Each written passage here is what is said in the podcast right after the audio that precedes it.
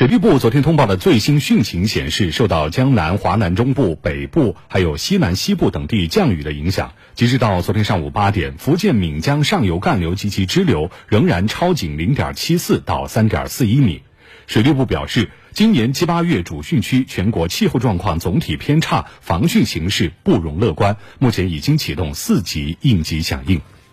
据介绍，江南大部及广西北部、贵州东部、重庆南部等地有大到暴雨，其中贵州、湖南、广西交界地区、湖南中东部、江西中部等地局部有大暴雨。预计明天主雨区略东移，江南中部南部、华南中北部等地将有大到暴雨，其中广西、湖南交界局部、江西南部和东北部等地局部将有大暴雨。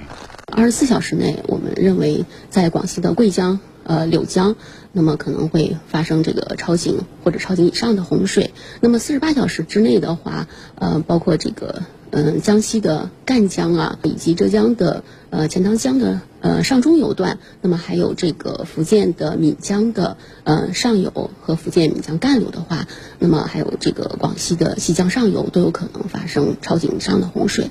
鉴于当前水旱灾害防御形势，水利部于下午十六时启动水旱灾害防御四级应急响应，并派出四个工作组，分赴江西、湖南、广西、贵州四省区，协助开展防御工作，及时发布预警信息，做好山洪灾害防御和中小河流洪水防范等各项工作。洪峰来临前，呃，易泄库易泄库容，腾出防洪库容。呃，在洪峰来临的时候啊，要求各个水库管理部门，呃，及实时的拦蓄洪拦蓄洪峰，发挥这个水库呃消峰错峰的作用。那我们加强了水库调度运行的监管，逐日逐库进行分析原因，找出对策，督促地方采取措施，降低水库水位。